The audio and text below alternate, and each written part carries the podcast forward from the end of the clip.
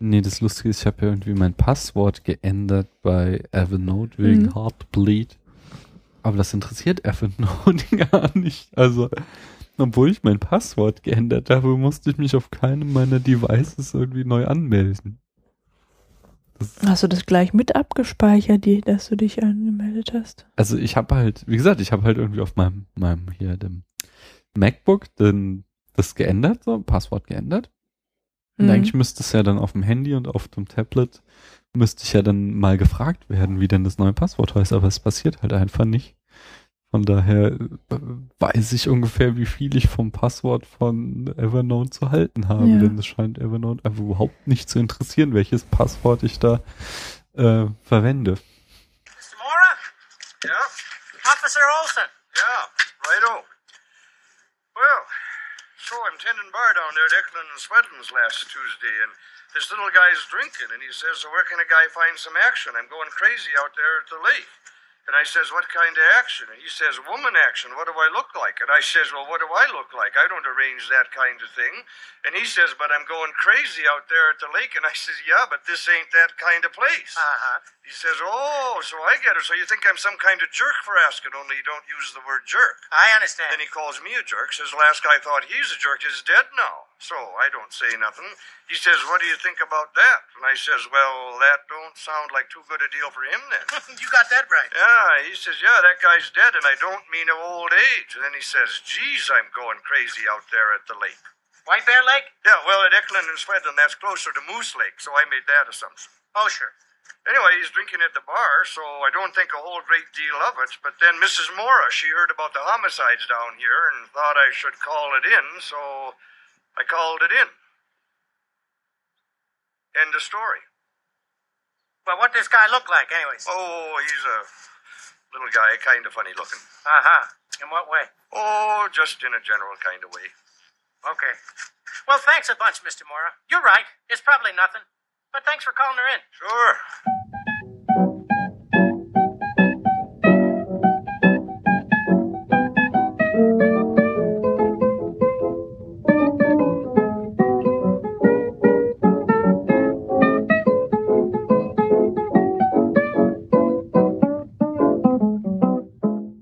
Hallo Paula! Hallo Daniel. Herzlich willkommen zum Spätfilm, zu unserem großen, fantastischen Geburtstagsspecial.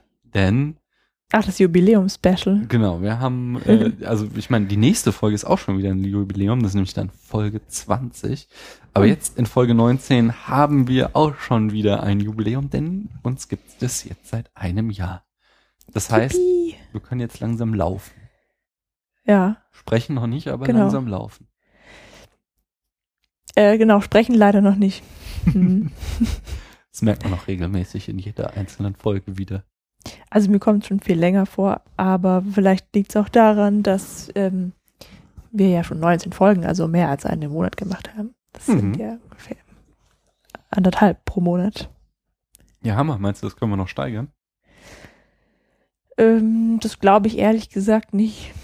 Wenn ich so an mir runter gucke, glaube ich, dass es in den nächsten paar Monaten eher schwierig werden Oha, jetzt könnte. hast du ja voll krass gespoilert, was hier ansteht. Ähm, welchen Film haben wir denn geguckt? Fargo, blutiger Schnee zu Deutsch. Ja, geil. Und wie fandst du den? Ähm, sehr gut. Den hatte ich dir ja auch empfohlen. Oder das war meine Genau. Wahl für den Spätfilm. Du hast den auch schon mal gesehen. Ja, Im Gegensatz zu mir. Ich habe den zum ersten Mal gesehen. zu frühen Studentenzeiten habe ich den gesehen. Frühen Studentenzeiten. Mhm. Ja, der stammt ja auch schon aus dem Jahr 1996, nicht? Und Ja, da habe ich zwar noch nicht studiert, Nee, aber konntest du ihn auch schon dann in deinem Studium der Nullerjahre durchaus gucken. genau. Wer sind denn die Regisseure? Und da spreche ich schon Plural wohl bei. Ich glaube, nur einer von denen hat Regie geführt, aber zusammen haben sie Drehbuch geschrieben Mhm. und äh, das ganze Ding produziert. Ja, es waren Joel und Ethan Cohen. Die Coen Brothers. Jawohl. Und ich habe gehört, man munkelt es in dunklen Ecken des Internets irgendwo tief im Tor-Netzwerk, äh, dass du uns was über die Coen Brothers erzählen kannst. Jetzt schon. Ja, ich meine, jetzt sind wir ja gerade da. Die haben ja immerhin Ja, Film gut. gemacht, Okay. oder? Wie man vielleicht Oh, hört, habe ich mir Notizen. Gemacht. Notizen hervor. Sie sind leider unstrukturiert und auch Auf etwas Papier. spärlich, aber ich hatte ja auch nur zehn Minuten Zeit. Ja. Ähm, Ethan und Joel Cohen stammen aus Min Minneapolis in Minnesota. Oh, wo findet der, wo spielt denn Fargo? Ja, Fargo spielt in Minneapolis in Minnesota. Ja, nicht in Minneapolis, aber in Minnesota. Minnesota. Minnesota. Spielt ja hauptsächlich, also spielt ja eigentlich fast nicht in Fargo. Ja. Äh, da findet nur das erste Treffen zwischen den Entführern und Jerry statt. Sondern hauptsächlich spielt er in einem Ort namens Brain Nerd. Brain Nerd. Brain Nerd. Genau. Aber die sind auch irgend oder irgendjemand fährt zwischendurch auch nach Minneapolis. Das kann gut sein. Das weiß ich, dass Die- das noch drin vorkommt. Das wird March sein Marge fährt ja ziemlich viel rum in Ja. ihren äh, bei ihren Ermittlungen. Ermittlungen. Mhm. Genau, das Wort fehlt mir gerade. Ja, äh, Entschuldigung, dass ich dich unterbrochen habe. Nee, das ist gar nicht schlimm, weil das ist eine super Überleitung. Marge ähm, ist eine Figur aus dem Film Fargo und wird gespielt von Frances McDormand. Mhm. Und mit ihr ist auch Joel verheiratet. Das ist ja der Hammer. Süß, Passt ne? wahr? ja, Aber Joel ist jetzt nicht der Typ, der da immer neben ihr im Bett liegt oder ihr nee, das, der kocht. spielt nicht mit.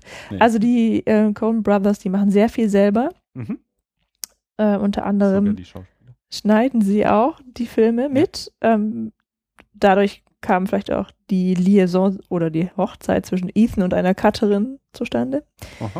Ähm, das Lustige ist, dass die beiden immer unter einem Pseudonym schneiden und da nennen die sich dann, wo habe ich das denn? Roderick Janes. Also ich habe da so schon ein bisschen rumprobiert, ob ich deren äh, die Buchstaben aus ihren Namen in diesem Roderick Janes wiederfinde oder ob Roderick James vielleicht irgendein anderer berühmter Mensch ist, aber Kein Ich hab- Anagramm. nicht. ja, das, also das wird zwar kein Zufall sein, aber ich weiß nicht, wie die auf diesen Namen kommen. Ja, aber ähm, ansonsten schreiben sie gemeinsam die Drehbücher zu ihren Filmen, führen gemeinsam Regie. Mhm. Gut, in dem Fall hast du gerade gemeint, nicht unbedingt. Nee, also bei diesmal haben sie äh, zusammen das Drehbuch geschrieben Mhm. und dann hat, äh, ich meine, Joel Regie geführt und Ethan hat das Ganze produziert. Ah, ja. Aber äh, Genau, das machen sie nämlich auch noch mitproduzieren. Mhm. Also sie machen beide sehr viel zusammen und halt äh, jeweils auch sehr viel immer an ihren Filmen. Ähm, ja, und sie haben eben schon viele Filme gedreht, viele Auszeichnungen bekommen, mhm. viele, für viele Auszeichnungen sind sie nominiert worden. Das würde ich jetzt nicht alles erzählen, das kann man ja in der Wikipedia nachlesen, das ist alles aufgelistet. ja. Ähm, lieber noch ein bisschen was Biografisches. ja, hau rein. Und zwar hat Joel, ich weiß jetzt gerade nicht, welcher von beiden der ältere ist. Also die sind beide in den 50er Jahren geboren. Einer 54 und einer 57 oder so. Weiß nicht mehr genau. Mhm. Die sind schon so alt, ich dachte, die wären jünger. Die sehen ziemlich jung aus, ne? Ah. Aber gut, wer weiß von wann das Foto ist, was ich da gesehen habe. Ja, aber man sieht die ja hin und wieder. Also Ah, die sind so, au so alt wie mein Vater. Die nee. sehen jünger aus als dein Vater, die wenn ich sehen das jünger jetzt aus. mal so sagen darf. als mein Vater. Aber vielleicht konnten die sich ja auch ein Toupet leisten. wie auch immer. Ähm, Oh mein Gott. Der Joel jedenfalls, der hat äh, in New York an der Universität studiert und das sein Studium es steht leider nicht im Wikipedia-Artikel, der mir zur Verfügung stand, drin, was er eigentlich studiert hat. Aber es muss irgendwas mit Film zu tun gehabt haben, denn seine ähm, ja, weil zum Abschluss hat er halt einen Film gedreht. Uh, ja, dann hat er Hm. wahrscheinlich Film studiert. Ja, oder Pro Filmproduktion, was auch immer. Oh. Das könnte auch. Ja. Ähm, Ethan, Medienkunst oder so. Eine Reihe artverwandter Studiengänge. ja. Ethan wiederum hat bis nach Princeton gewagt und geschafft. Dort hat er Philosophie studiert. Und seine Abschlussarbeit lautet im Deutschen Zwei Ansichten über Wittgensteins philosophisches Spätwerk. Das ist ja geil. Das finde ich total interessant. Was sind die zwei Ansichten? Weißt du das auch? Das weiß ich nicht, weil ich habe die Arbeit nicht durchgelesen. Ich kenne auch, Ist die online verfügbar? Weißt du das? Das weiß ich auch nicht, wie gesagt, ich habe ja nicht so viel Zeit gehabt. Zum, aber ähm, ich weiß halt auch nicht, was jetzt Wittgensteins philosophisches Spätwerk ist. Vielleicht weißt du das ja. Ja, das ist, man unterscheidet zwischen dem Frühwerk, das ist halt der Traktatus und äh, Tagebücher werden dann noch teilweise Mhm. zugezählt, ähm, in dem Wittgenstein ein sehr strenger Logiker ist und äh, so die Philosophie der idealen Sprache verfolgt und dann im Spätwerk Wittgenstein, also dann, ähm, oder man muss ja sagen dazu, dass Wittgenstein ja im äh, Traktatus Logico Philosophicus behauptet, er habe jetzt sämtliche philosophischen Probleme gelöst und Schön, wenn man das von sich sagen ja, kann. nicht wahr? Und dann äh, wolle er jetzt aufhören mit Philosophie und äh, hat das dann halt auch konsequent gemacht und wurde Grundschullehrer Hm. und dann irgendwann aber im Laufe der Jahre hat er das Grundschullehrer. dann äh, ja, Der durchgeknallte Typ. ja, das muss auch nicht so erfolgreich gewesen sein. hab Arm. ich gehört. Oder- Nee, jedenfalls hat er dann irgendwann gemerkt, dass es da doch noch ein paar Probleme gibt und hat sich dann der Philosophie der normalen Sprache zugewendet und dann so das zweite Hauptwerk von ihm, die philosophischen Untersuchungen, mit denen ich mich ja auch sehr auseinandergesetzt habe. Mhm. Das ist dann so das zentrale Werk in Wittgenstein, Wittgensteins Spätwerk. Und wie kann er das rechtfertigen nach, nach der Prämisse des ersten Teils, also des Traktatus Logi, was? Wie Traktor? Traktatus Logico Philosophicus. ah, Logico Philosophicus. Das Mhm. kann er so rechtfertigen, indem der Tractatus Logico Philosophicus sich nur mit dem formal logischen Aspekt der Sprache auseinandersetzt, während der späte Wittgenstein halt feststellt, dass ähm, die normale Sprache, die wir Mhm. halt tagtäglich sprechen, halt nicht rein logisch ist, sondern dass da vor allen Dingen eine große pragmatische Ebene gibt, äh, ja, so eine Handlungsebene, Ja. wo wir mit Sprache handeln, Handlungen vollziehen und die werden dann hauptsächlich untersucht Ja. im Spätwerk. Also ich finde es deshalb so interessant, weil ähm, man ja davon ausgehen kann, dass jeder irgendwie Schaffende sein gesamtes Wissen oder eben sein Wissen in seine Kreationen einbringt, ja. Mhm. Und ähm, mit diesem Hintergrund, dass Ethan sich zumindest 20 oder 30 Jahre bevor er Fargo gemacht hat, sich mit Wittgenstein auseinandergesetzt hat, ist vielleicht auch mal ganz interessant im Hinterkopf zu behalten. Vielleicht hilft uns das ja bei der Interpretation weiter. Ja. Ja. Ja, ich weiß aber nicht. Also ich das, meine, ich das ist mir behandle. nichts ins Auge gesprungen, aber Aber zum Beispiel, ich befasse mich ja auch mit ganz unterschiedlichen, verschiedenen Bereichen. So hier halt mit Filmen, dann halt auf dem Perspektive-Blog mit Philosophie viel. Oder auch halt auf dem Blackbox-Blog mit äh, E-Books so. Und das sind ja auch komplett unterschiedliche Bereiche. Und ich bringe da ja auch nicht immer irgendwas ein. Klar ist das jetzt irgendwie nochmal Ja. ein ganz anderes Niveau und der ist irgendwie ein viel größerer Künstler. Aber ich weiß nicht, ob der jetzt da unbedingt eine philosophische Ebene drin haben muss. Aber ich finde es auf alle Fälle spannend, dass er da sich mit auseinandergesetzt Ja. hat und kann mir auch vorstellen, dass da irgendwie mal ein Easter Egg irgendwie drin steckt. ja, alles, alles das, was du mal gelernt hast und womit du dich mal irgendwie auseinandergesetzt hast, bildet ja dein Bewusstsein. Mhm. Und aus deinem Bewusstsein heraus kannst du ja auch nur irgendwie was produzieren. Ja, das stimmt. Insofern wird schon irgendwie drinstecken, aber vielleicht halt nicht bewusst, sondern nur unbewusst. okay. ich Also-. Ich sag ja auch nicht, dass da irgendwas Philosophisches drin Hm. ist, aber man kann ja den Blick dafür schärfen. Hm. Ja, das war auch alles, was ich zu den Brüdern sagen. Du hast jetzt gesagt, du Möchte. willst gar nichts zu den Filmen sagen, aber du kannst ja schon mal irgendwie so zwei, drei Filme vielleicht aufzählen. Das müsstest du jetzt machen. Da den, das habe ich noch aufgeschlagen. Das noch nee, aber was ist denn so der größte Hit von ihnen gewesen? Das kannst du uns doch wenigstens sagen. Fargo. Nee, Fargo war nach einer langen ihre Durststrecke so ihr größter Kritikerfolg. Das war ein Scherz von so. mir. Ähm, der größte Hit ist der The Big Lebowski. Ja, denke ich auch. The Also, Dude.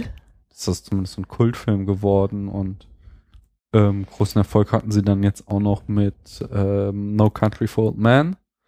Oh, oh, Brother, Thriller. where are thou? Ja, gesagt? genau. Also, Also, ich zumindest habe ich den gesehen. Der war, ich weiß nicht, wie erfolgreich der war, aber der, ich fand den ziemlich witzig. Und was hatten sie? Sie hatten jetzt in jüngerer Zeit doch so zwei, True Grit ne? hatten wir noch.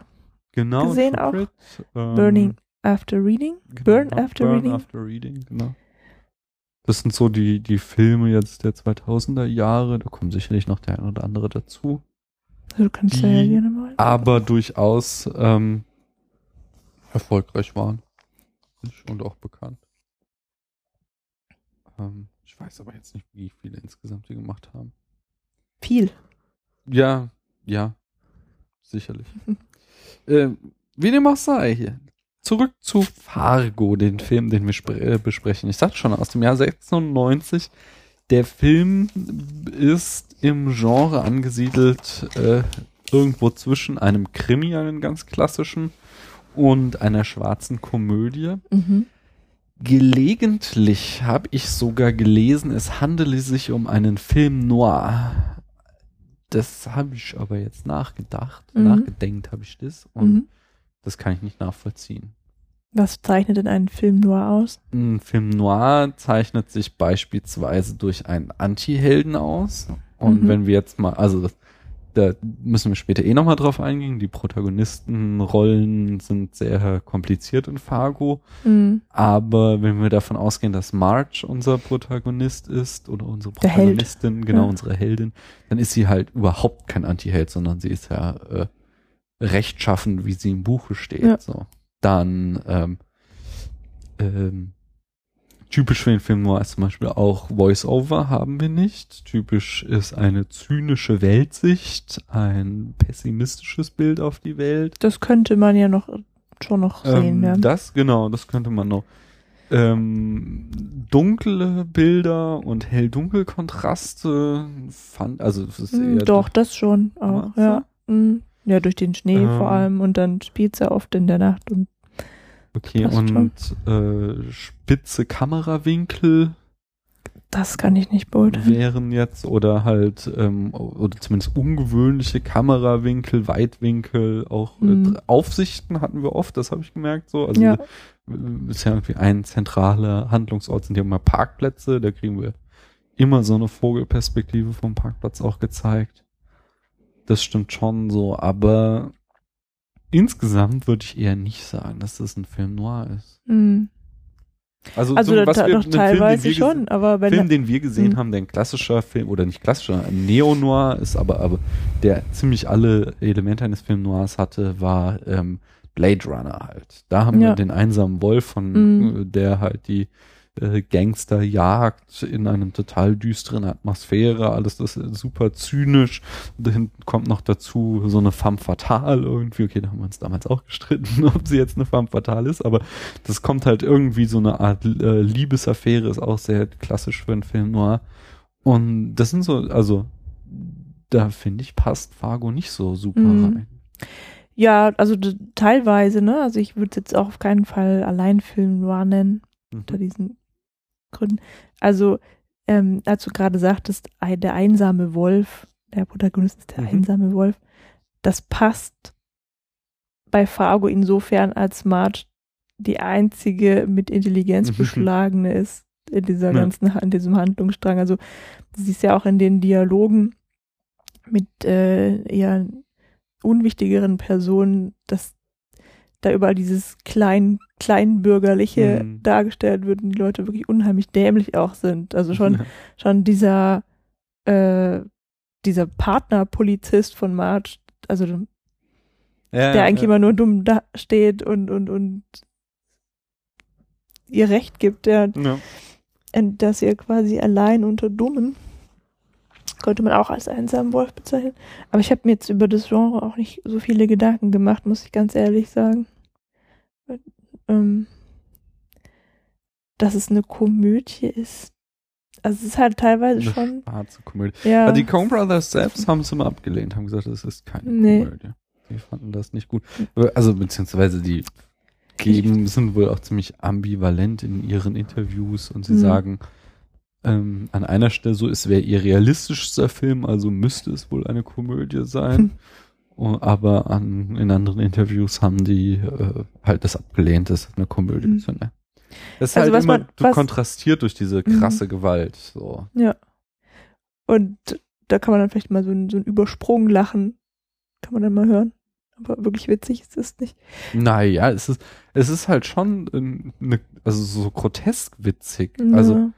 Wie, ich meine, es ist halt super eklig, aber wie dann in dieser äh, berühmten, achso, Entschuldigung, übrigens, wir spoilern hier gnadenlos, wir nehmen jetzt alles äh, auseinander und lassen kein äh, noch so kleines Detail ungespoilert. In der Schlussszene, also im Showdown, die, die, also es ist halt eklig mit dem Fuß so, aber es ist halt äh, schon auch irgendwie grotesk witzig, wie er da steht und dann dieser Fuß nicht durch den Häcksler will und er dann irgendwie da blöd mit dem äh, Holzklotz. Holzklotz versucht und die Dialoge sind ja auch gnadenlos witzig. Also jetzt das, was ich hier vorgeschnitten haben werde, diese Zeugenbefragung äh, mit dem Typ, der da Schnee schippt. Ja, gut. Das, da haben wir uns ja auch echt amüsiert. Also Ja, grotesk unterschreibe ich auch bei der, aber, aber mehr auch nicht. Ich, ich weiß nicht, wie ich das nennen würde, aber da bin ich auch viel zu wenig bewandert in so Kategorisierung Mhm. von Filmen. Hm. Ähm, ich weiß nur, dass die Coen Brothers mit dem Film Noir auch in, in Berührung geraten sind, weil einer ihrer ersten oder das erfolgreich. Debüt ist das Irgendwie so äh, Film es. Blood Simple Ja, wird als Neo-Noir auf jeden Ah. Fall. Neo Noir. Ja, also die klassische Film Noir ist halt so aus den 40ern, 50ern und wenn später ein, ein Film Noir gemacht wurde, dann sagt man dazu auch Neo Noir. Mhm. Okay. Speziell äh, nach Blade Runner in den 80ern haben, hat das Genre halt so einen neuen Aufschwung Ja. erlebt. Aber man kann auch durchaus den einen oder anderen Hitchcock zum Beispiel, könnte man vielleicht als Film Noir Ist nicht bezeichnen. Edgar Wallace irgendwie so ein Klassiker für Film Noir? Oder ist es eher der Hintertreppenroman? Das weiß ich nicht. Ich habe aber auch mich viel zu wenig mit Edgar Wallace Na auseinandergesetzt. gut. Ähm, vielleicht machen wir doch erst nochmal unsere Zusammenfassung, Genau. die da heißt Der, Film, in, fünf Sätzen, bevor wir irgendwie alles durcheinander verraten Ja, und doch wenigstens irgendwie, dann hau mal rein. Ich, ich spring dann wieder wie gewöhnlich rein. ja, ich, jedes Mal finde ich das so Was soll ich anfangen? echt kommen. Ja, das wäre gut. Mhm. Okay. Ähm, wir befinden uns in Minnesota mitten im Winter. Äh, steigt gleich damit ein, dass wir ein Schneetreiben sehen auf offener Straße und äh, dann ein Wagen, der einen anderen abschleppt oder im Schlepptau hat.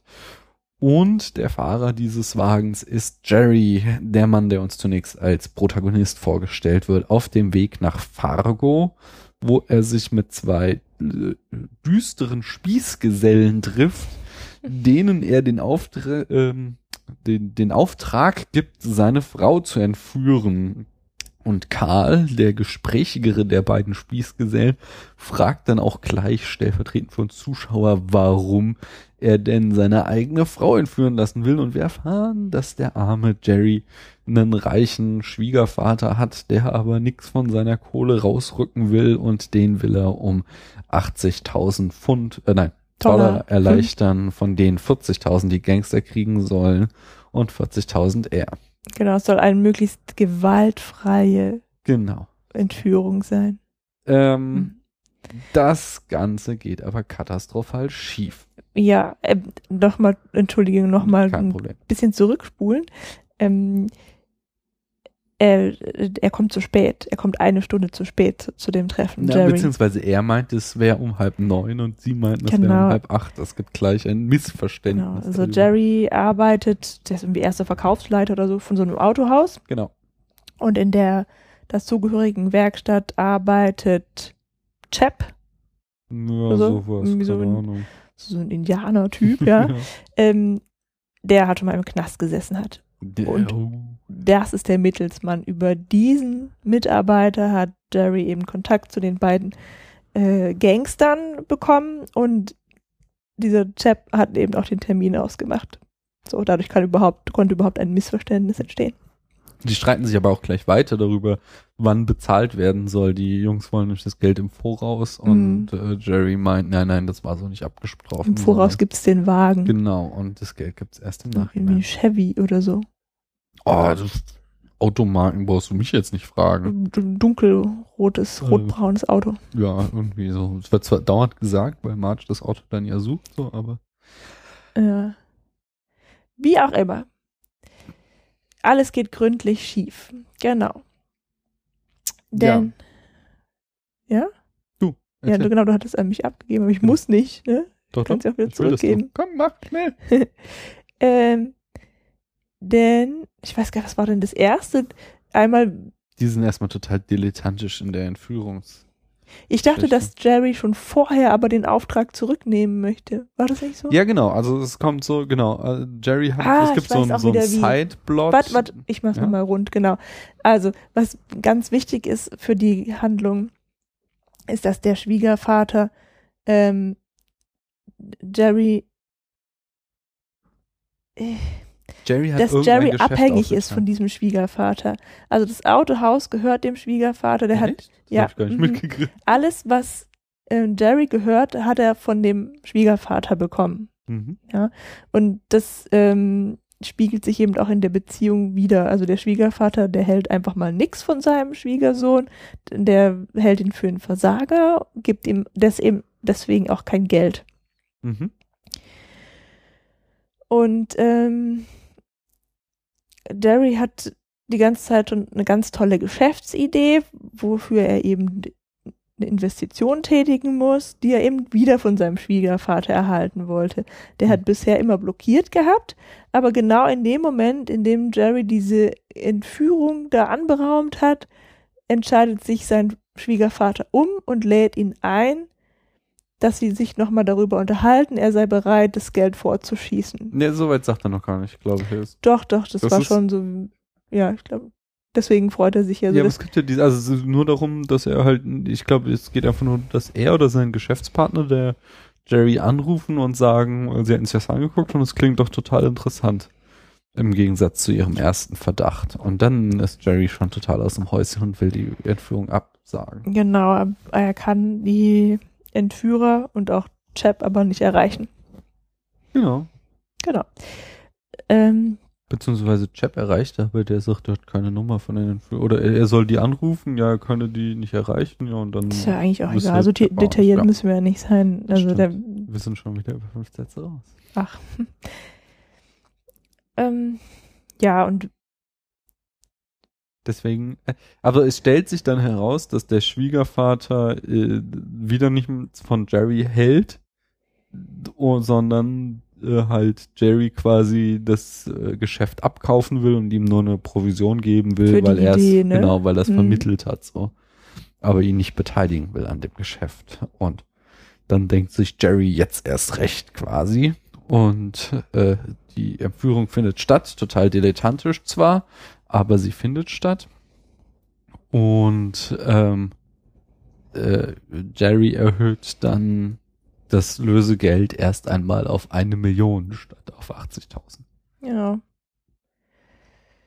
Ja, und zwar ist es so, dass die Entführer Jerry anrufen und ihm Bescheid geben, dass der Plan, wie weit er fortgeschritten ist. Er wiederum geht er zu seinem Schwiegervater und teilt ihm überhaupt von der Entführung mit, von der Höhe der Lösegeldforderung und dass ähm, keine Polizei eingeschaltet werden soll und nur er der Ansprechpartner der Entführer sein soll. Ja, die Idee ist ja insofern gut geplant, als er sich, äh, als es, dass es ja nachvollziehbar ist und und er, er hofft, dass der Schwiegervater wirklich alles macht, was er als Sprachrohr der Entführer mal vorgeblich sagt, um die Tochter nicht zu gefährden. Mhm. Aber leider hat er da irgendwie so den Grundcharakter seines Schwiegervaters noch nicht so ganz durchschaut, weil der möchte ja alles selber machen. Wenn es um Geld geht, ist er sowieso. Ähm, sieht er so ein bisschen schwarz. ja. Und Was wolltest du gerade sagen? Ich wollte sagen, ähm, ähm, sprich erst nochmal einen Satz weiter, dann hake ich ein. Also es, es, es hakt halt an allen Ecken und Enden. Ähm, der Schwiegervater spielt nicht richtig mit, die Entführer spielen nicht richtig mit, weil bei denen einfach grundsätzlich alles schief läuft. Die sollten eigentlich nur so quasi diese Frau entführen, das Geld entgegennehmen und sie dann wieder freilassen, aber unterdessen erschießen sie noch drei Menschen. Das heißt, ähm, der eine der beiden Entführer, nämlich der, der eigentlich nichts sagt, der heißt Gia oder so. Oder Gale. Gia. Äh, Gier. Gier. Gier, Ja. Gier. Ähm, also der schwätzt nicht, aber schlägt zu und schießt. Mhm. Und wie gesagt, also schon am ersten Abend, als sie die Ehefrau da überhaupt zu einer verlassenen Hütte fahren, da werden gleich drei Menschen. Genau, sie geraten in eine Polizeikontrolle, legen dann den Polizisten um, dann kommt ein Auto, ist Zeuge und die Zeugen müssen dann auch dran glauben. Ja, was man vielleicht auch noch unterdessen sagen muss, ist, dass äh, Jerry, unser Protagonist, unser erster Protagonist, Mhm. schon, also der hat irgendwie auch nur Geld im Sinn, weil er wahrscheinlich denkt, dass er sich mit einem eigenen Vermögen von seinem Schwiegervater mal lösen kann. Mhm. Ähm, der versucht also schon offenbar seit geraumer Zeit durch Betrügereien an Geld zu kommen, aber deletiert da auch so kräftig drin rum, dass es nicht funktioniert. Also er versucht seine Kunden im Autohaus zu betrügen, indem er ihnen Lack verkauft, den sie nicht bestellt haben und der wahrscheinlich auch nicht mal auf den Autos drauf ist. Und seine irgendwelche, was ich, kooperierenden Autohäuser versucht er auch noch zu betrügen. Wie, habe ich nicht ganz verstanden, aber nee, ich glaube, es war irgendwie eine Bank oder so, er hat irgendwie einen Kredit ich aufgenommen. weiß nicht, er macht jedenfalls jede Menge Mist nebenher.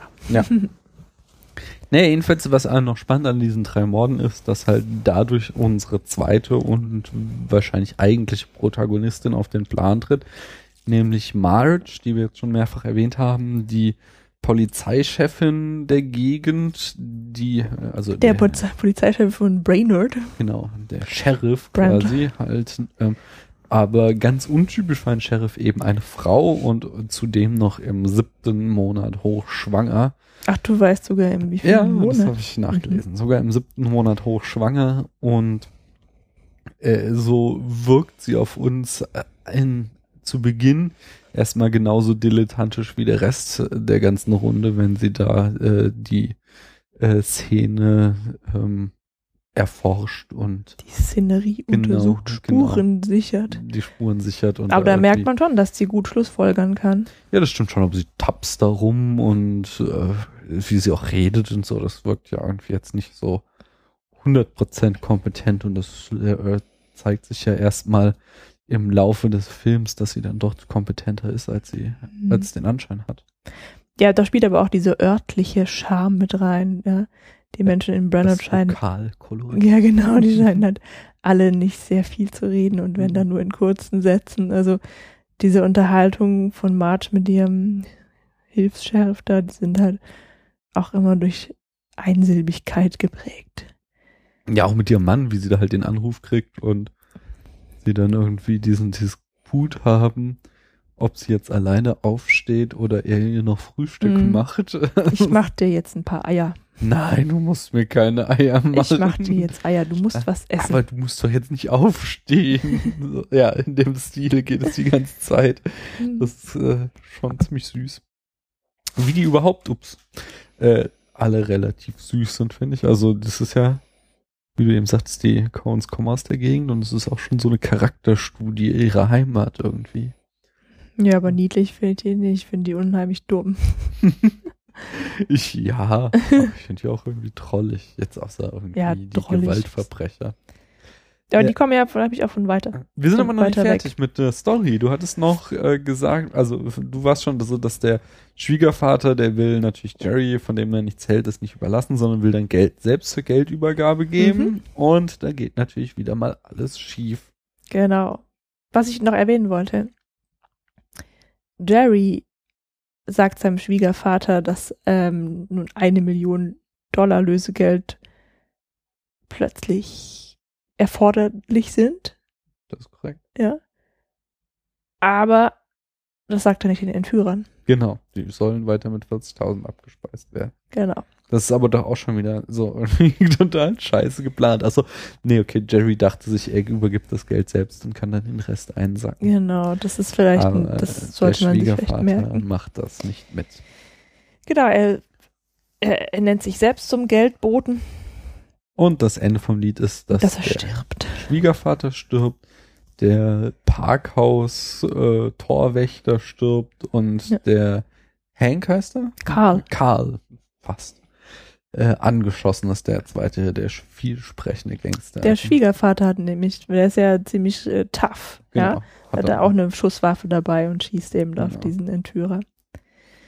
Ja, und stirbt nicht auch Jean, das Entführungsopfer am Ende? Das ist nicht ganz klar, ob die tot ist. Also sie Mhm. liegt halt irgendwie so vom, äh, also genau, Ich meine schon. Karl kommt zurück äh, dann in das Quartier. Die haben sich in so einer äh, Blockhütte eingemietet irgendwie. Zum Bungalow. Ja, sowas Mhm. an so einem See und er kommt da zurück und äh, da sitzt dann irgendwie die, man sieht halt die Frau, die auf einen Stuhl gefesselt war, liegt halt irgendwie der Stuhl vor so auf dem Boden zur Seite und äh, Karl fragt irgendwie nur so lapidar, was mit ihr war und äh, Gear oder wie er heißt und sagt dann was, wie sie, sie hat genervt oder sowas. Ja. ja, und sie liegt halt reglos da. Man kann ihr Gesicht nicht sehen, weil sie die ganze Zeit einen Beutel über dem Kopf hat oder eine Genau. Papiertüte. Jedenfalls streiten sich dann die Entführer nochmal darum, wer den Wagen kriegt und ob er den anderen irgendwie deswegen ausbezahlt. Und was total dämlich ist natürlich von Karl, dass er sich da nochmal drum streitet, weil er ähm, ja die Millionen hat und seinem Partner wieder nichts abgeben will und die Millionen irgendwie so vergraben hat und seinem Partner irgendwie 40.000 abgibt und dann aber noch den Wagen einsacken will und das geht dem stummen Irren halt so sehr auf die Eier, dass er dann halt Karl mit der Axt erschlägt Mhm. und anschließend im Holzhäcksler äh, klein macht. Und dabei wird er von Marge erwischt. Genau. Und weil auf der Flucht ins Bein geschossen. Das ist auch ein Filmfehl oder ein Plotloch, habe ich da schön nachgelesen. Wie hat denn Marge dann bitte den angeschossenen Typen in ihr Auto gekriegt? Im siebten Monat schwanger. Hm, naja, der ist ja dann schon geschwächt mit der Wunde im Bein. Also meinst du, der hat sich dann ganz brav abführen lassen? Gut, sie ist halt hochschwanger, aber sie hat halt auch diese Polizeigriffe gelernt. Vielleicht aber hat sie sie mir auch. halt schwanger. Ja, aber vielleicht hat sie mir auch die Waffe an den Kopf gehalten. Ich kann mir vorstellen, dass Polizisten das dann auch machen dürfen. Ja, das darf sie bestimmt, nur ich weiß nicht, ob bestimmt Typen mich so sehr dem nähern würde. Das ist auf alle Fälle dürfte es kompliziert gewesen sein. Aber wir Mhm. sehen es in der letzten Szene quasi. Ah nee, ist gar nicht die letzte, aber die vorletzte oder so, wie Marge mit dem im Auto sitzt und ihm nochmal erklärt, dass sie das gar nicht versteht, äh, warum, wie man sowas machen kann, nur wegen des Geldes an so einem schönen Tag. Und dann kommen ihre Kollegen und unterstützen sie. Und die letzte Szene ist dann die, wie wir sehen, wie Jerry, äh, der irgendwie äh, den Staat gewechselt hat. Also den Bundesstaat in den USA, aber trotzdem in so einem Hotel oder Motel von der Polizei aufgegriffen wird. Und festgenommen. Genau, da sehen wir, Bett. kommt danach noch irgendwas. Ah, genau, das es mit der endet, Wildente. Genau, es endet Mhm. damit, dass Marge nach Hause kommt, wieder zu ihrem Mann und im Bett liegt und er erzählt ihr, dass er eine, eins seiner Gemälde, er ist nämlich irgendwie so eher unerfolgreicher Künstler, eine Wildente äh, für eine Briefmarke verkauft hat. Die 2 Cent Marke oder was die 3 Cent Marke? Äh, ich glaube drei Cent. Drei Cent. Ja, geil. Mhm. Ja. Also, Das ich habe mir so ein paar Sätze Sachen aufgefallen. Was bitte? Das war jetzt so ein paar Sätze mehr als fünf. Ja. Das sind ja auch nie fünf. Nie. Sollte es ja auch nie sein. Echt? Das ist mir bislang gar nicht aufgefallen. Das ist nur eine Metapher, weißt du? Ach so, ich dachte. Eine Redensart am Ende, meine Güte. Ja, also, wie ich schon sagte, ich habe vorhin so ein Brainstorming gemacht. Äh, Brainstorming. Ja, ich habe einfach ein paar Sachen aufgeschrieben, die mir aufgefallen sind. Lass mich mal vorher noch so ein paar Sachen zur Produktion erzählen. Also, Weil du hast bestimmt so zum Inhalt, zum filmischen Erzählen was, oder? ja, klar.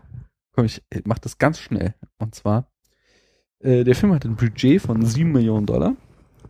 Äh, Schauspieler sind neben der von dir schon erwähnten Francis McDormand, äh, Peter Stormare, der den ähm, Jerry, glaube ich, Mhm. spielt, äh, der auch ziemlich geil gespielt hat, muss man mal ihm sagen. Steve Buscemi, der den Carl spielt, der auch Ja. ziemlich cool war. Und William H. Macy, der dürfte den Gear gespielt haben. Mhm.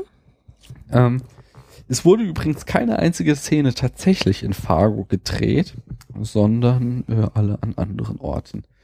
Außerdem hatte der Film damit zu kämpfen, dass es der wärmste Winter seit über 100 Jahren oder seit 100 Jahren war, so dass sie unglaublich weit reisen mussten durch Minnesota und teilweise bis nach Kanada, um äh, genügend Schnee für ihre Szenen zu finden und äh, haben da auch halt teilweise Kunstschnee eingesetzt und äh, also das war ein ernstes Problem für sie.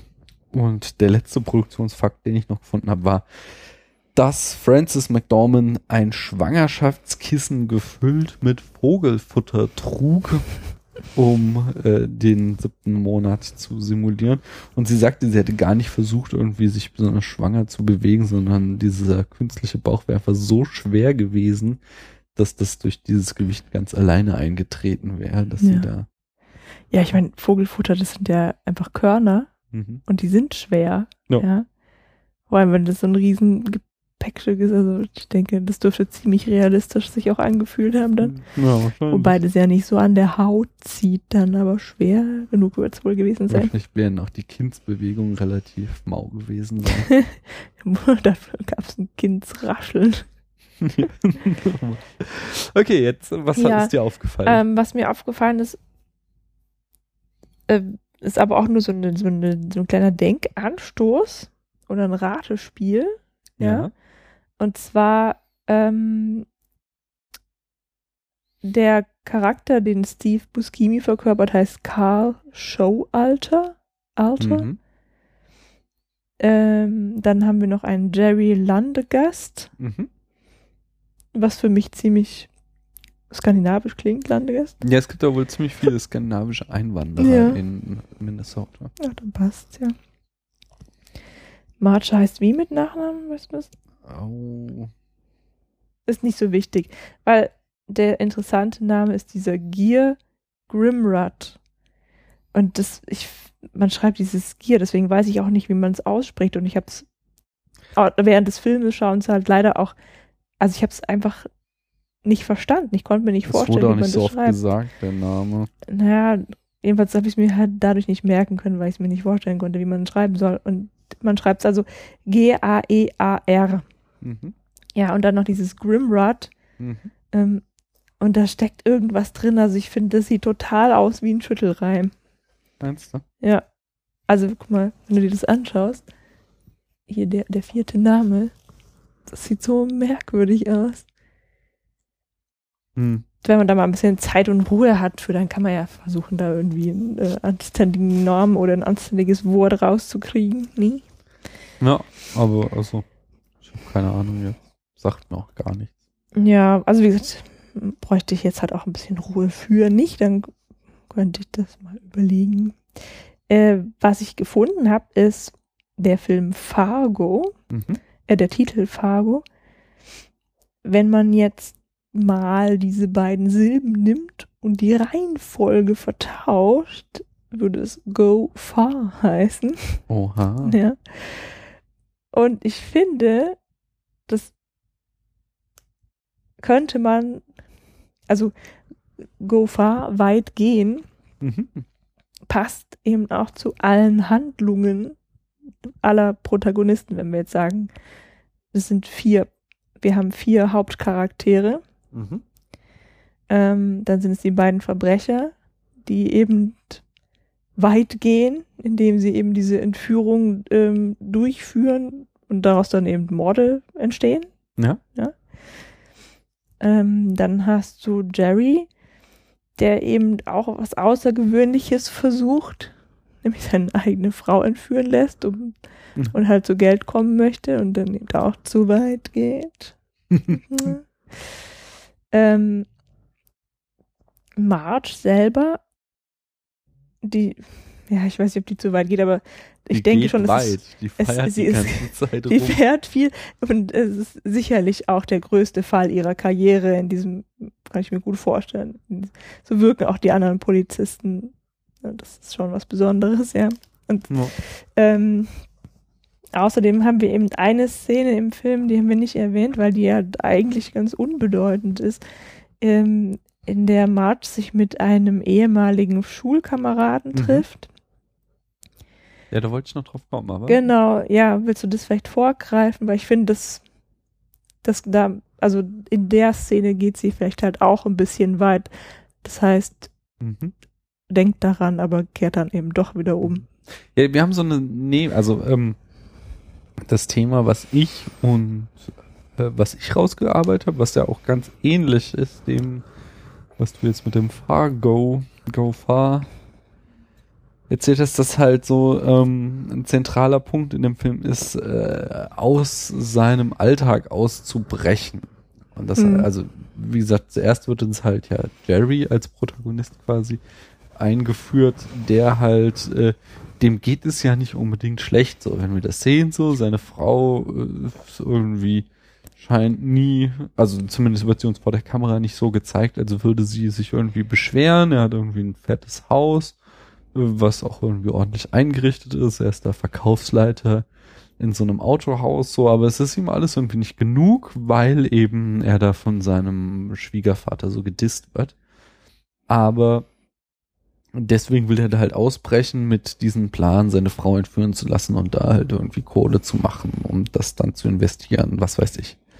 Und dieses Motiv wird halt meines Erachtens auch in diesem Nebenplot dann aufgegriffen, in dem dann Marge einen Anruf kriegt von einem ehemaligen Schulfreund, Mike. äh, Mike, Mhm. der ihr erzählt, äh, er wolle sie halt mal wieder treffen. So, und dann treffen die sich in einem Restaurant und er äh, baggert sie halt massiv an, aber sie macht dann ziemlich schnell einen Rückzieher. Ich glaube, das ist dann in Minneapolis. Und ja, das kann sein. Und dann Mhm. kriegt sie dann halt auch äh, äh, irgendwie am nächsten Tag oder so telefoniert sie mit einer Freundin und kriegt da, erfährt da halt quasi, dass es gut war, dass sie einen Rückzieher gemacht hat, weil der sie irgendwie nach Strich und Faden angelogen hat in diesem Gespräch und Mhm. irgendwelche äh, herzerweichenden Stories von seiner verstorbenen Frau erzählt hat, die gar nicht stimmen würden.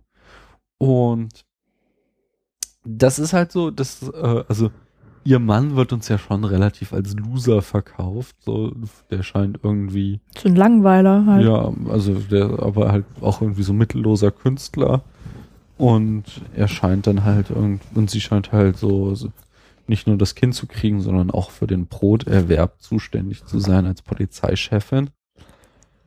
Und äh, am Ende kriegen wir dann halt, also sie, sie entscheidet sich dann halt dagegen, aus ihrem Alltag auszubrechen, äh, obwohl sie da kurz diesen Impuls auch spürt und wird ja dann am Ende auch damit belohnt, dass dann ihr Mann es doch zu etwas bringt, indem er da eben dieses Bild für die Briefmarke verkauft und äh, das ist so quasi dann auch die Moral von dem Film, so quasi Verbrechen lohnt sich nicht, Mhm. du sollst nicht nach dem großen Geld Ausschau halten. Ja, also ich finde, es passt schon ganz gut zusammen. Und da ja der Film, wie du anfangs sagtest, eigentlich auch nicht in Fargo spielt, denke ich, ähm, kann man da schon so ein bisschen Ja, rumspinnen, was den. Titel angeht. Gute Idee eigentlich. Und ich finde, es passt halt auch echt ganz gut, das Puzzle. Was Ja. ich eben angesprochen habe, da wollte ich auch nochmal näher drauf eingehen, Mhm. nämlich auf die verdrackte Rolle der Protagonisten in dem Film. Mhm. Da habe ich einen super Artikel gelesen, den habe ich auch im Blog verlinkt oder werde ich entsprechend verlinken. Und zwar geht es darum, dass wir in einem traditionellen Drehbuch haben wir mindestens vier Rollen besetzt, nämlich den Helden, äh, die Nemesis, also den Gegenspieler quasi, Antagonisten, Mhm. ähm, äh, The Reflection, das ist so ein äh, Supporting Actor, also jemand, der äh, unseren Helden unterstützt und ihm entweder halt so als Sidekick zur Seite stellt oder der ihm mit Rat und äh, Tat. ja, das wäre ja wieder der Sidekick, eher mit Ratschlagen äh, seinen Weg weist so. Und dann noch die Romance, äh, die Liebe des Helden, die es zu erobern gilt oder zu halten oder wie auch immer. Mhm.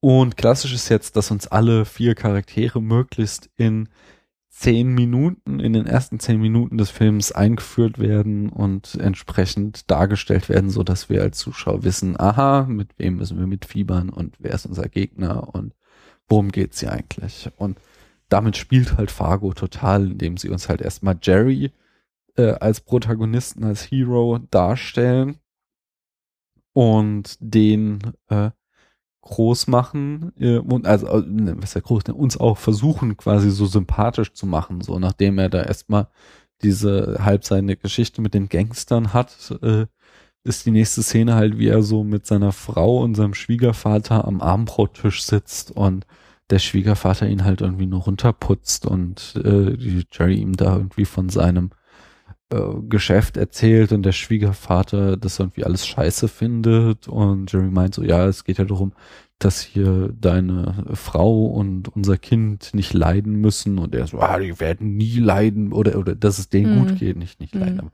dass es denen gut geht und denen wird es immer gut gehen, so nach dem Motto, um die kümmere ich mich, aber du bist nur Abschaum. Mhm.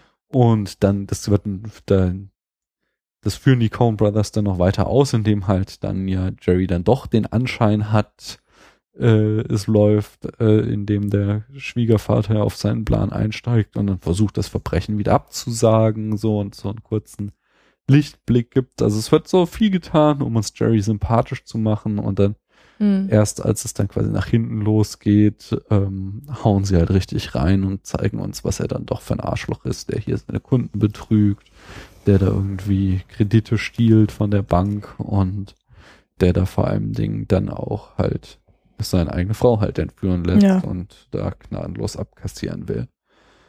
Und erst nach einer halben Stunde wird uns dann eben Marge gezeigt als eigentliche Protagonistin des Films.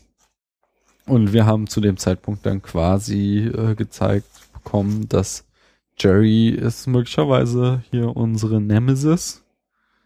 Ähm, weiß ich nicht, vielleicht sind es, aber- wahrscheinlich sind es aber doch eher die Gangster, die die Nemesis darstellen, die beiden, Karl und Gear.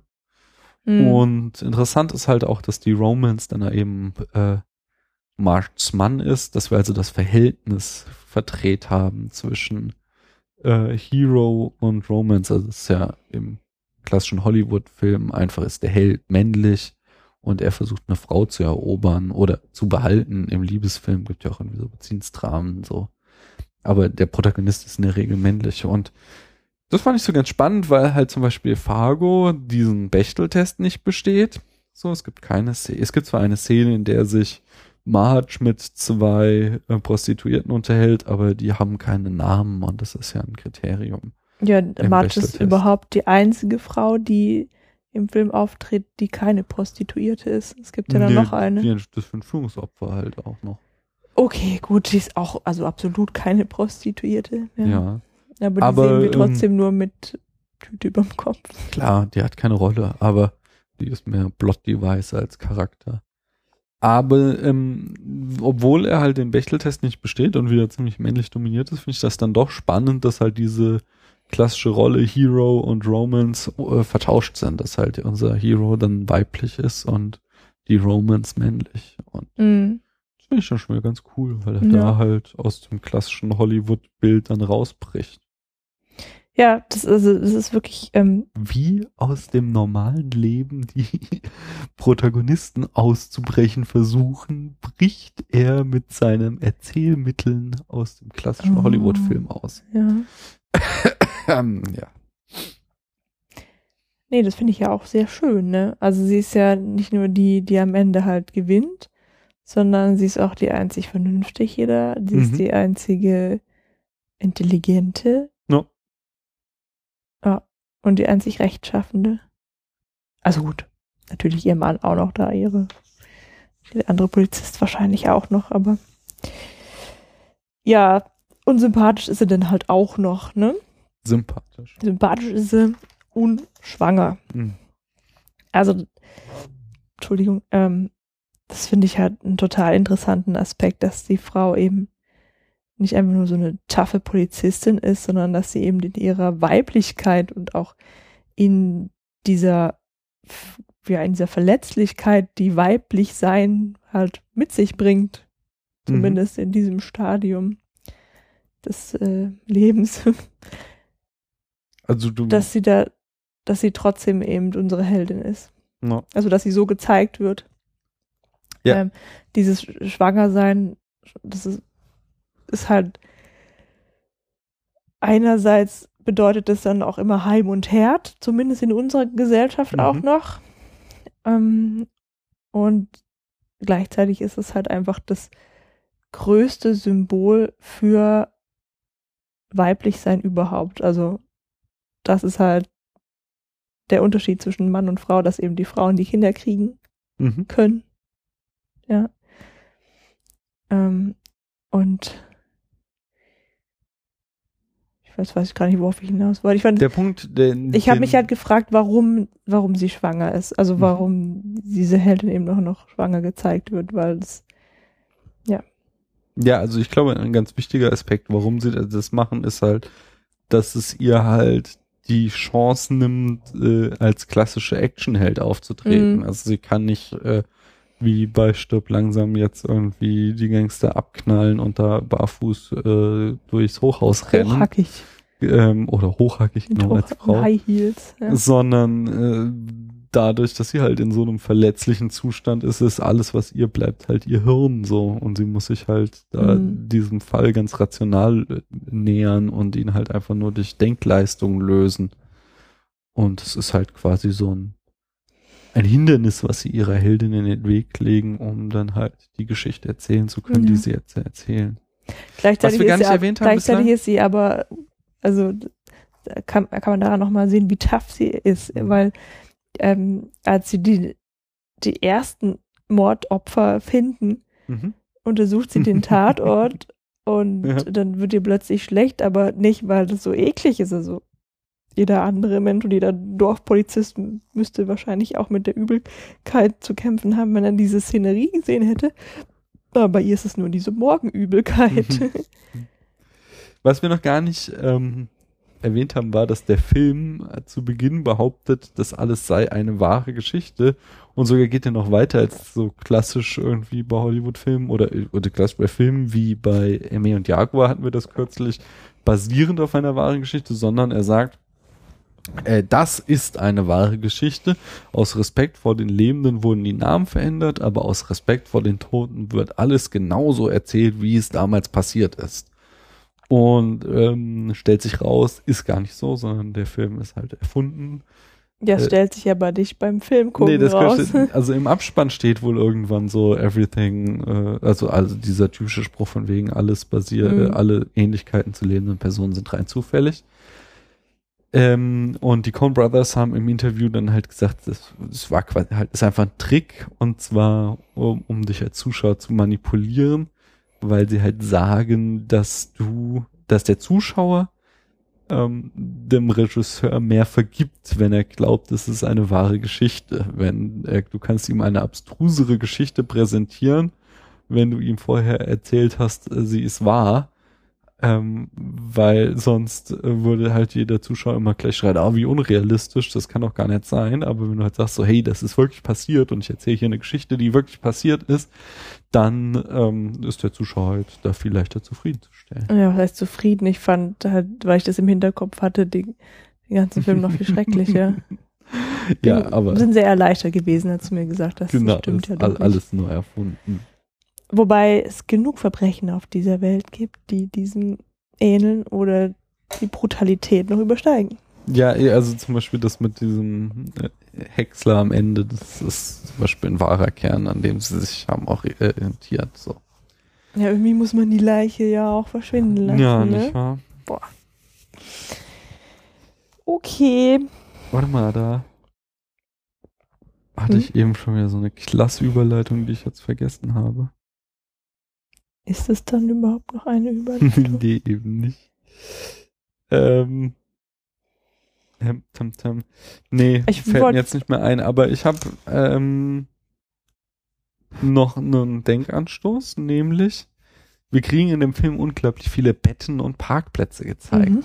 Also die viele der zentralen Handlungen finden auf Parkplätzen statt oder zumindest vorher oder nachher wird ein Parkplatz gezeigt. Zum Beispiel, ähm, nachdem Jerry gesagt bekommen hat von seinem Schwiegervater, dass äh, das Geschäft ohne ihn zeigen äh, äh, stattfinden wird, da auf das er seine ganze Hoffnung kapriziert hat, sieht man ihn halt auf einem riesigen Parkplatz, wo äh, halt der komplett einsam ist und nur sein einziges Auto steht mitten im Schnee.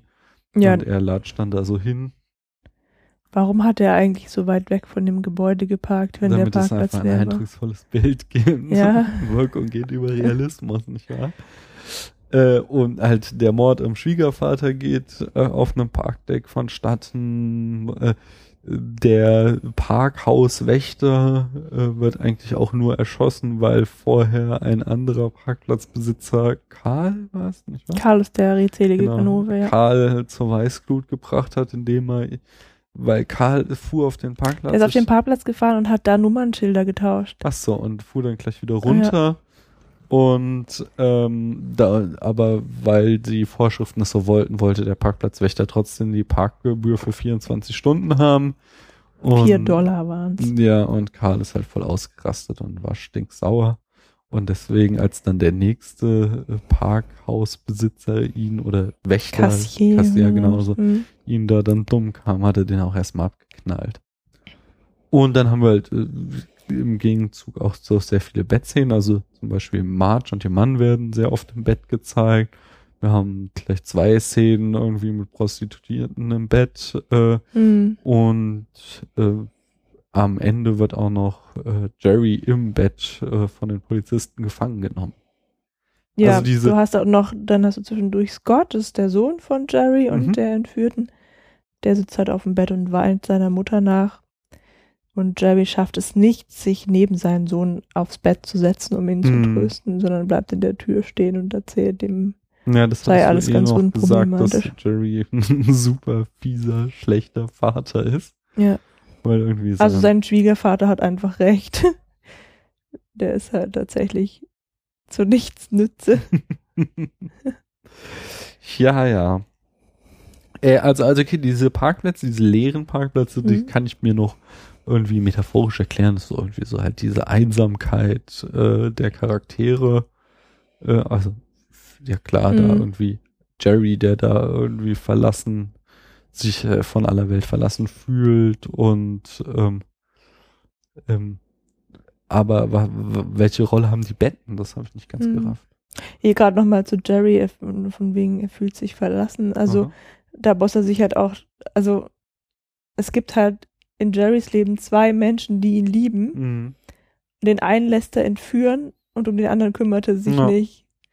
Ja, Also- ich mein, klar, dass der ein Arschloch ist, da brauchen wir nicht drüber Ja. reden. Na, Das wieso? ist- Natürlich müssen wir darüber reden. Ja, wir müssen wir, aber da stimme ich dir hundertprozentig zu. So, das ist so, also das, das ist ja auch wieder, das ist ja Mhm.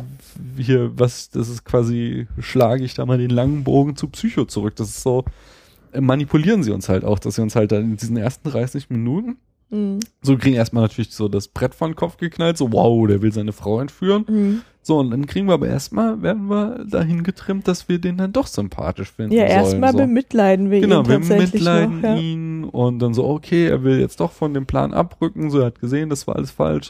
Und äh, du weißt ja auch, äh, wenn du zwei Filme mal gesehen hast, dass äh, der Plan trotzdem stattfinden wird. Aber trotzdem hast du so einen Moment lang die Hoffnung, so es könnte vielleicht doch noch gut Mhm. ausgehen. Und äh, dann wendet sich halt das Blatt und dann kriegen wir halt immer mehr massiv gezeigt, was halt Jerry auch für ein Arschloch ist. So Mhm. eben zum Beispiel auch dadurch, dass er sich gar nicht um seinen Sohn kümmert oder dass er da halt dann einfach noch mehr Geld rauspressen will und Ja, genau. Mhm. Ja, die Bettszenen, ähm, also wir haben halt einerseits die Szenen von den beiden Gangstern, von Karl und Gier, mit irgendwelchen Prostituierten im Bett. Mhm. Also, die auch Das trotz des Sexes immer unglaublich äh, ja, also das egal also sind. abgesehen davon, dass gekaufter Sex sowieso nichts mit Romantik zu tun hat, ja, sind nee, diese Szenen auch einfach absolut unerotisch. ja genau, das Ja. ist es. Also ist einfach nichts Schönes dabei und auch, also es ist halt einfach nur total langweilig. Ähm, und Der Fernseher läuft. der zum Fernseher läuft auch während der Szene und so. Und dann hast du im Gegensatz dazu hast du Marge und ihren Ehemann, die im Bett liegen und halt kuscheln. Oder, oder wenn sie raus muss zum ähm, irgendwie, weil, weil was los ist und sie halt dann Bereitschaftsdienst hat, so dann steht er halt mit ihr auf und will ihr eben noch Eier machen. Also es ist halt total liebevoll, diese Beispiel. Hm. Ehe.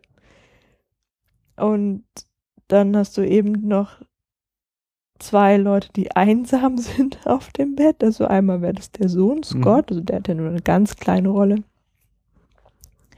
Ähm, genau, und sein Vater kommt halt nicht dazu, zu ihm, um ihm Hm. irgendwie Trost zu spenden. Der hatte ja seinen Sohn zwischendurch sogar vergessen.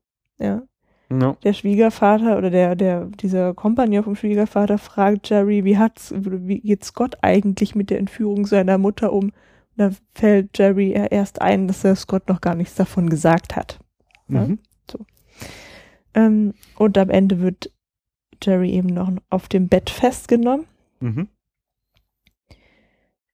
Eben, ja, da ist er auch ganz allein im Bett, beziehungsweise mit zwei Leuten. Ja, er hat halt vor allem alles verloren, so nicht. Man sieht ihn halt in, in so einem billigen Motel, so, so. Er hatte davor zwar kein glamouröses, aber ein ordentliches Leben mit einer Familie und Mhm. jetzt ist er in irgendeiner billigen Absteige auf der Flucht und wird da gefangen genommen. Mhm. So, also er hat einfach alles versaut durch die Geschichte. Ja. Ja.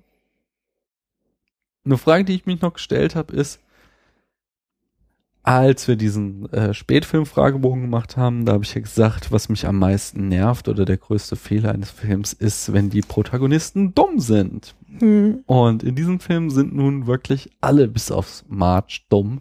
Und trotzdem mag ich den Film, so viel kann ich auch schon spoilern. Die Frage ist, warum? Warum, Paula, mag ich den Film, obwohl alle Leute dumm sind?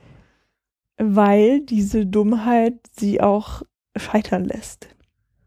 Ja, das ist wahrscheinlich. Also, ich habe das verglichen mit Blair Witch Project. Da sind die Leute auch, die drei, total dumm. Aber Blair, Blair, Bridge, Blair Witch Project, jetzt habe ich es, Mhm. versucht uns äh, die ganze Zeit so auf ihre Seite zu ziehen, so dass wir mit denen mitfiebern sollen, ob sie nicht am Ende doch überleben. Und das kann ich halt nicht, wenn ich der äh, Meinung bin, die sind dumm so, dann, dann, sondern dann bin ich der Meinung, die sollen scheitern. Du so. hast da nicht, bist nicht mit denen gegangen. Ja, aber ich denke dann ich halt weiß, auch dass so. du dich schon aufgeregt hast zwischendurch. ja, natürlich, aber, aber ich habe dann denke dann halt auch so, meine Güte, sie haben es verdient, so, wenn sie halt einfach sich dumm verhalten, so, sondern wenn Naja, ich mit jemandem mitfiebern soll, dann soll er auch bitteschön äh, schlau genug sein, dass ich mit ihm mitfiebern kann.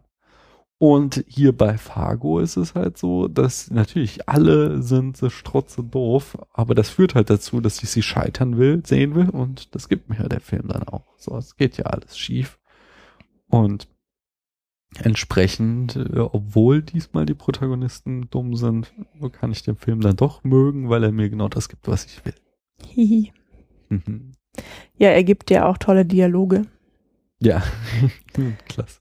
Ja, mein, mein Lieblingsausschnitt daraus habt ihr ja wahrscheinlich jetzt alle auch gehört. Mit, dem, mit der Zeugenbefragung. genau. Wo sie dann so schön sich ähm, auch noch am Ende übers Wetter unterhalten. das finde ich auch gut. Dabei sind es auch nur zwei Nebenfiguren. Ja. Aber das ist echt ganz gut. Aber das bringt so diese Charakterstudie dieser Mhm. Minnesota-Bewohner ganz gut auf den Ja. Punkt. Ja, dann, was auch noch dazu passt, thematisch ist, Mhm. dass immer wieder darauf angespielt wird und es ja auch besprochen wird, dass dieser kaltblütige Killer Gier Mhm. nie was sagt. Mhm. Der schwätzt halt gar nichts. Der zeigt keine Gefühlsregung, der gibt nichts von sich preis und antwortet auch kaum. ja. Ähm, seine Probleme versucht er immer direkt mit Gewalt, also eigentlich mehr als Gewalt, immer mit Mord zu lösen. Mhm. Weshalb die ähm, während dieser eigentlich brutal geplanten Entführung eben auch die Spuren auf, äh, überhaupt zu sich ziehen. Mhm. Mm. Ja, der andere, der Steve, der, der Karl, Steve Buscemi, Karl, der redet dann im Vergleich dazu halt sehr viel. Mhm. Ähm, jetzt weiß ich gar nicht genau. was- Ja, ich wollte eigentlich auf dieses Bild hinaus, das du genannt hast. Und zwar sieht man im Film, während die Leute aus Bernard raus und nach Bernard hinfahren, immer wieder so eine riesige Holzfällerstatue. Ja, genau. Da hattest du doch recherchiert, was der zu Das bedeuten ist hat. Paul Bunyan, ein äh, mythologischer Holzfäller von riesenhafter Größe und titanischer Kraft. Es ist so eine Art lokales Märchen in Minnesota. Mm. Und äh, die, die, also das steht auch gar nicht da bei der Einfahrt von Brainerd, diese Statue, die haben sie da quasi. Ja, Aber da kommen die Leute immer vorbei, auf jeden Fall. ja, im Mhm. Film so, aber also in Wirklichkeit steht so. die da nicht, sondern die haben die da rein editiert, um noch mehr so Lokalkolorit reinzubringen. Oder was du sagtest Gibt es denn halt. Bernard überhaupt?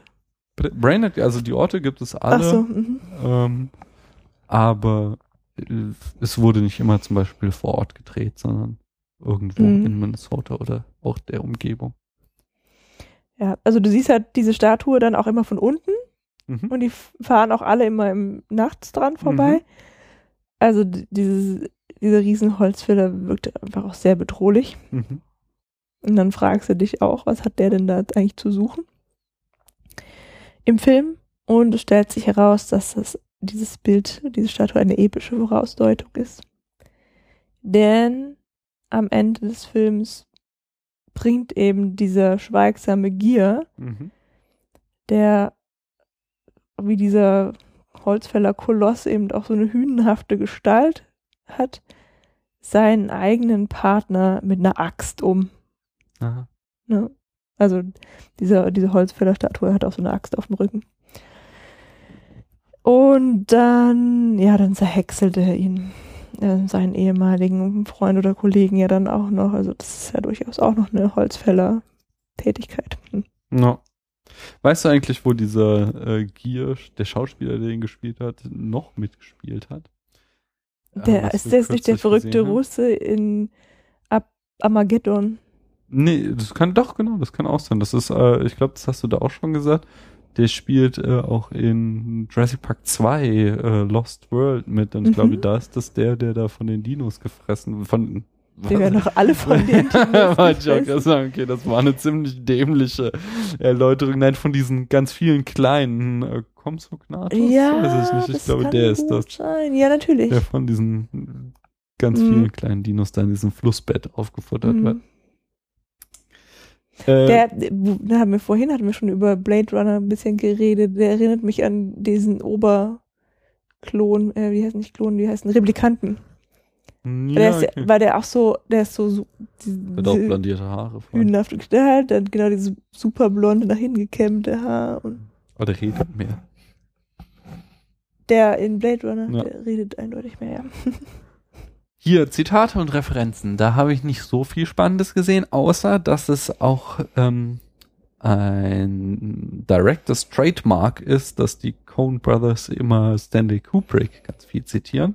Mhm. So sagt Karl an einer Stelle, ähm, äh, warum er in der Stadt ist, just a little of the old in and out. Und das ist eine Re- Referenz aus äh, Clockwork Orange. In Clockwork Orange ist es immer der Euphemismus für die, äh, nicht nur für Vergewaltigung, ich glaube für Sex allgemein sagt das immer Alex, äh, the old in and out. Das sagt er ja auch zu dieser Prostituierten, als sie da Ja, ja, genau. In dem Ja. Zusammenhang sagt er das auch. sind. Mhm. Und an einer anderen Stelle läuft, äh, ich glaube im Radio, äh, These Boots are made for walking. Mhm. Und der Song wird, äh, ist aus dem Soundtrack von Full Metal Jacket. Oh, schau an. Siehst ich also ich ja glaube auch nicht gesehen, nicht, nicht im Original, aber er wird auch benutzt in Full Metal Jacket. Mhm. Und das sind so die Re Referenzen an Stanley Kubrick. Und offensichtlich machen die das in jedem Film, dass sie da ein bisschen Mhm. den großen Kubrick äh, ihren Tribut zollen. Hast du noch was zu sagen? Hm, warte, ich guck's grad mal durch. Sonst ne? gehe ich nochmal. Äh, Ja, mach doch mal. Äh, äh, ich wollte zur Rezeption kommen, nämlich äh, Fortsetzungen gab, beziehungsweise gibt es für den Film äh, im Fernsehen. Sie haben Ende der 90er schon mal versucht, eine Serie zu launchen. Da wurde ein Pilot gedreht, der aber ähm, dann nie zu einer Serie wurde, sondern 2003 als Fernsehfilm ausgestrahlt wurde aber keine Serie daraus wurde. Aber jetzt gerade in dieser Zeit, wo wir sprechen, ist eine Fargo-Serie entstanden. Die erste Folge ist bereits ausgestrahlt worden hier im Jahr 2014 mit Martin Freeman alias Bilbo Beutlin alias John Watson äh, in der Hauptrolle. Ähm, er spielt da irgendwie den Polizisten anscheinend. Und was hat es mit, mit dem Film zu tun, die Serie? Ich glaube, sie, also es spielt halt einfach in der Gegend und es greift so die Leitthemen. Also es ist eine Krimiserie, die halt auch so die schrullischen Charaktere so im Vordergrund hat. Ich denke, das Mhm. ist der eigentliche Punkt. Der Film wurde von der Kritik äh, gefeiert. Äh, so hat er zum Beispiel den Preis für die beste Regie in Cannes gewonnen 1996. Er hat äh, den Oscar für Frances McDormand gebracht in der besten Hauptrolle als March und äh, den Oscar für das beste Originaldrehbuch. Ähm, außerdem gewann er den BAFTA Award für die beste Regie und ähm, den Screen Actors Guild Award für die beste Hauptdarstellerin und den Chicago Film Critics Association Award für das beste Drehbuch und noch eine ganz andere Menge Preise. Außerdem findet er sich auf einer ganzen Menge Bestenlisten wieder. Zum Beispiel in der ersten ähm, AFI-Liste der 100 besten Filme war er auf Platz 84. In der Liste der 100 lustigsten Filme von AFI ist er auf Platz 93. Mhm. Ähm, March ist in äh, der Liste der 100 größten Helden und Gegenspieler auf Platz 33. Und äh, 2006 wurde er ins National Film Registry äh, aufgenommen. Das ist so ein Archiv von erhaltenswerten Filmen vom Mhm. amerikanischen Kongress. Und Filmjunkies.de wählte ihn außerdem auf, in der Liste der besten Winterfilme auf Platz 1. Winterfilm, schön. Ja. Ja, Außerdem ist er äh, etliche Male zitiert worden, besonders häufig die äh, erwähnte Szene mit dem Bein am Ende. Ach, Äh, ist die was schlimmste mir, Szene. Ja, was mir da besonders gut. hatte ich dir eigentlich zu viel versprochen? Ich ja, hab nee, du gesagt, hast ja davor eine ganz ganze schreckliche Szene, habe ich gesagt. Ja, aber davor hast du ja die ganze Zeit so getan, als würde Mart sterben, deswegen war ich ja nee, da. ich habe nicht so, ich habe nur nicht widersprochen. Okay, siehst du. Also da hatte ich halt dann die ganze Ach Zeit so. Angst, dass jetzt Marge umgebracht wird und ihr am Ende irgendwie das Baby aus dem Bauch geschnitten wird oder so. Okay, du Und- hattest viel schlimmere Dinge im Kopf. Ja, ich habe okay, zu viel Game war's- of Thrones geguckt und deswegen war ich da ganz zufrieden, dass es sich dann quasi nur, Dass nur einer durch so einen Holzhäcksler Ja. gejagt wurde. hat. Ähm, ein Film, den wir bereits geguckt haben, zitiert äh, hier Fargo, nämlich die Monster AG.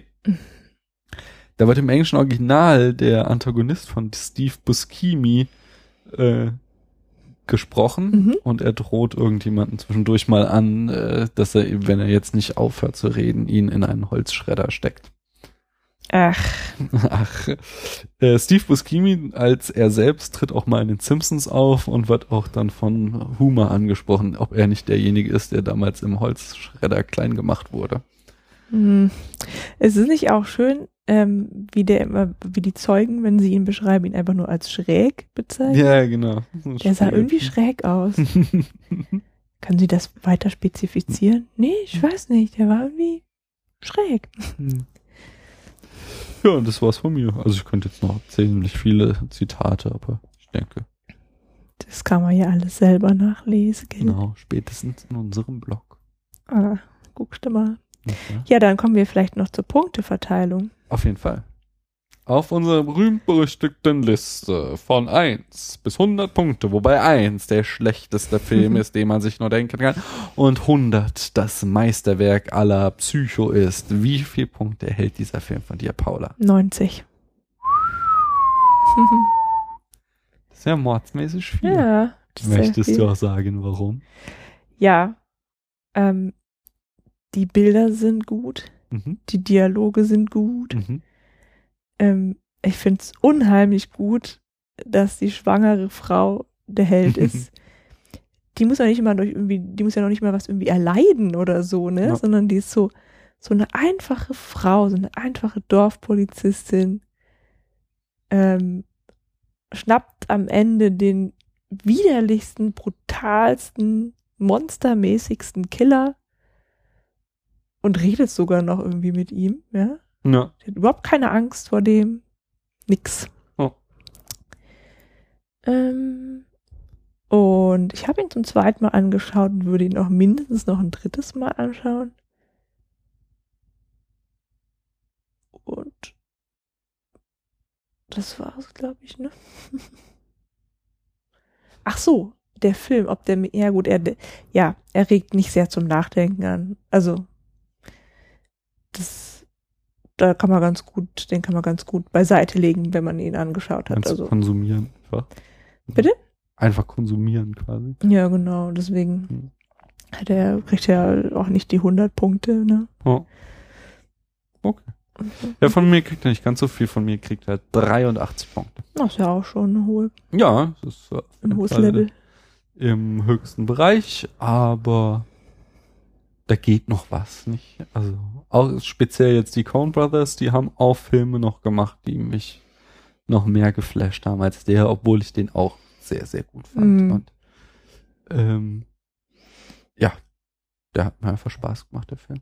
Also ich, der, vor allem jetzt, wo wir da so drüber geredet haben, ja, bei der Analyse, da hat sich Mhm. ja gezeigt, dass er doch irgendwie viel hergibt, deswegen. Ja. Genau. Okay, in dem Sinne, Sind wir gut durchgekommen. denke ich auch. Ja. Wir Schön. bedanken uns wie immer fürs Zuhören. Wenn es euch gefallen hat oder auch nicht, könnt ihr ja gerne einen Kon Kommentar? Genau, das war das Wort, was Mhm. mir mal wieder fehlte. Ein Kommentar in unserem schönen Blog auf www.spätfilm mit ae.de hinterlassen. Ihr könnt uns natürlich auch bei iTunes oder einer der anderen äh, vielen Podcast-Verzeichnisse bewerten oder kommentieren. Ihr könnt uns neuerdings auch auf YouTube finden mit einer allerersten Folge ähm, wo ihr nochmal sehr schön sehen könnt, wie wir Psycho in fünf Sätzen zusammenfassen. Und weitere Filme werden Das hast du folgen. sehr gut gemacht. Ach, danke. Du bist von mir schon geflattert für. Super. Du hast gar keinen Flatter-Account, sonst könnte ich dich auch endlich mal bei uns im Blog verlinken. Ja, aber ich, ich Ihr könnt uns natürlich auch flattern, wenn ihr wollt, damit wir uns weiter tolles äh, Zeug, äh, Audio-Equipment. Leisten können und unsere Qualität weiter äh, erhöhen. Paula wünscht sich sehr eine wirklich anständig funktionierende Jingle-Machine, am besten Hardware, also schön immer diesen grünen Knopf drücken, damit sie sich den leisten kann. Außerdem könnt ihr uns auch auf Soundcloud nachhören und äh, bewerten und kommentieren und äh, in den sozialen Netzwerken sind wir auch zu finden, zum Beispiel bei Twitter, at Spätfilm. In diesem Sinne, vielen Dank fürs Zuhören. und bis zum nächsten Mal. Tschüss, man hört sich.